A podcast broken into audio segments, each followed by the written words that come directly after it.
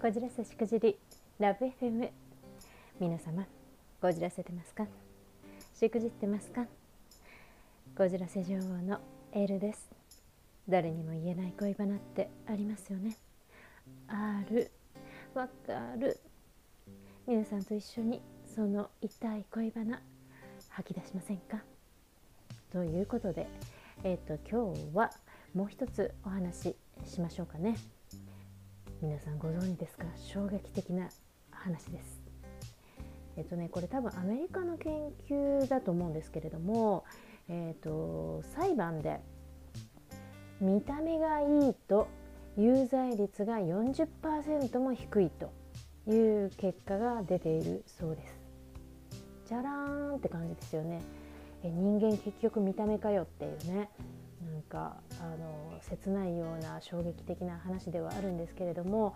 あのでもこのあのいわゆる見た目っていうのはもちろんイケメン、えー、美人っていうこともあるかもしれません。あのそれを見て人は、まあ、あのこう少なからずなんとなくこう好印象を受けてしまうなんとなくこうあのそういうことなのかもしれません。けれどもあのだけではその要するに形顔形のあの動向っていうことだけではなくてあの人は、えー、0.5秒でしたっけ？第一印象でもうその人を判断するって言いますよね。なんかその第一印象って細かなこう顔の作りだったりとかっていうことよりもその人のこう表情であったりその雰囲気、えー、なんかそういうことですよね。なので清潔感のある装いであったりとかその小ざっぱりとした髪型であったりとか、まあ、いろんな全体のパッとした印象だと思うんですけれどもまあでもねそれがそんなにも人に与えるこう印象っていうのはね悪者なのかいい人なのかみたいなところにまで影響が及ぶっていうことなんですって。であのこの見た目っていう部分に関しては私はある程度やっぱり自分で変えられると信じていますなぜなら私自身も決して美人に生まれたわけではなくなんかその子供の頃なんて本当に自分の顔とかあの姿にコンプレックスだらけであの本当にそんな感じだったんですよね。で鏡を見るのも嫌だったし鏡を見るたびにこう何て言うか暗い気持ちになるというかなんかなんで私はこんな感じなんだろうってそのお友達と比べても可愛くないとか、えー、なんかね流行りのアイドルと比べても全然そんな感じじゃないとかなんかそんな風にすごくうつうつと自分の顔形とかまあなんか全体の雰囲気とかね髪とか全てを嘆いていたものなんですがでもある時なんかそうやってこう自分のその容姿とずっと鏡で向き合っているうちに表情をアイドルであったりそのお友達であったりがどんな風に笑うのか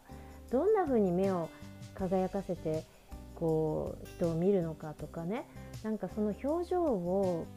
真似てみようどうなってんだろうっていう風に真似てみようとかそんな風にこう研究するようになったんですよね。そこからなんかあ表情でこんなに人の顔って変わるんだっていうことに気づき始めたんですよね。あのもう本当私ねあのんといわゆるこう日本人ののっぺり顔であの鼻もすごい低くてちっちゃくて のっぺりしていてあの平面的な顔だし目ももうちっちゃくてですねあのえーと、中途半端な奥舞台でなんか本当にちっちゃな目でですね。であのまあまあまあまあそういうね、まあ、いいところ顔の作りでいいところと言ったらもう歯並びだけみたいな。歯並びなんか後からでも矯正で変えられる部分やんみたいな。ね、あの変えられないパーツの部分がもうあのことごとくこうねかわいそうなあのお顔立ちで生まれてきたんですけどでもそれなりに表情を変えていくとですねなんかまるっきりこう、まあ、別人とまでは言わないにしてもあの違った人間に生まれ変わることができたんですよね。であのまあなんか顔ってあれじゃないですかの要するに変顔ってできますよねみんな。あの、ね、笑わせたりとかする時のあの変顔ができるのがそういうことなんですよね。顔って変顔にもなればイケ顔にもなるんですよねっていうことなんですよねあのそこそこは。だからそのあのなんですけど昔のハリウッド俳優のジム・キャリーさんあの顔七変化でね有名なあのジム・キャリーさんとかもそうですよねあのもうめちゃくちゃ変な顔にもなるんだけどめちゃめちゃイケメンにもなっちゃうっていうねあの人。だからそのぐらい顔の筋肉の使い方であの顔って変わるんですよね。なのでなんかまあもちろん整形しちゃえばって言ってそっちに走る方もいらっしゃるとは思うんですけれども、まあ、あのそうじゃないにしてもあの本当に表情で顔って変わるんだなって自分はそう思いましたし元はといえばそうやってあのパッとしない容姿で生まれてきたんですけれどもだけど、まあ、その気がつけばねえー、っといつ頃からですかね本当に10歳ぐらいからかな。あのあんまりはっきりした記憶にないですけれどももうおかげさまでずっとモテ人生歩んでおりますよ。自分で言うな。っていう感じなんですけどもでもあのそのもともとは友達他の友達と引け目を感じていてこうお友達と出かけてもなんかこううつむきがちだったりとか なんかこう誰かと一緒になるような場面に出かけていくのが憂鬱で仕方がなかったんですね。あの貧乏人育ちで、まあ、お洋服もおしゃれなものを着せてもらえないっていうのもありましたし要するにもう全てにおいて顔形だけじゃなくてもう全てにおいて自信がなくていつもこう人と比べてこうあの自分が可愛くないことにもうコンプレックスがいっぱいだったんですよね。いつも恥ずかしい恥ずかしいと思っていて。でそれをあのバネにしてあのそういうふうな思いをしたくないどこに出て行っても惨めに思いたくない堂々とできる自分になりたいっていうふうにいつも思っていて、まあ、それをバネに、まあ、その表情を研究して磨いたりだとかとその肌自体をきれいであろうと、ね、自分の要するに手でどうにかなることですよね努力でどうにかなること髪を手入れしてきれいに保つことであったり体型をきれいにすることであったり爪をきれいに手入れすることであったり自分の手でできることを本当にあの欠かさずとことん努力してきたんですよね。であのもちろん完璧になんか慣れっこないんですけれどもなんか、うん、それは結果論として良かったなと思っていて私がもしすごく美人でこう火の打ちどころのない容姿で生まれていたらばきっと努力することはなかったと思うんですよね。その見た目が絶世の美女に生まれてこなかったんであればじゃあその分中身人格だったり人柄だったり知性だったりっていう部分は磨いていこうって思いましたし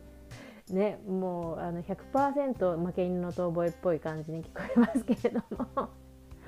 うん、あの私はあのそういう素材に生まれてこなかったことをバネに自分を磨くすべいろんなことにあの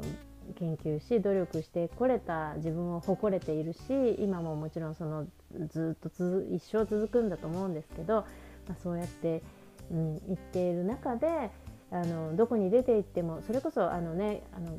前の収録でもお話しましたけれどもあの一昨年 LA に住んでいた時にはハリウッドのねあの映画関係者の集まるハロウィンパーティーに出かけていったりとかしてもそういう場に行っても要するにまあ美人なねあの超々世界の超々美人なあの俳優さんだったりとかあのモデルさんだったりとかっていう人たちがいるところに出かけていっても別にあの萎縮することなく堂々としていられる自分の自信というかあのそういうものを自分なりにですよ身につけた気がしているんですね。でちょっと話はどんどんそれてしまいましたけれども、えー、裁判で見た目がいいと有罪率が40%も低くなるという研究結果も出ている通り、えー、人は、えー、中身が良くても逆に言うとねえー、見た目がなんかうんなんだかなっていう人相だったりとかすると、え、それだけでちょっとね、あの、マイナスイメージを持たれてしまったりするっていうことも含め、え人は努力次第で、えー容姿それから第一印象を変えることはできるって私は強く信じ信じていますっていうお話でした。ちょっと恋バナとどうかなこれ。でも恋バナですよね。はい。皆さん楽しんでいただけましたらいいねコメントフォローなどお待ちしております。それでは皆様素敵なこじらせデーをエルでした。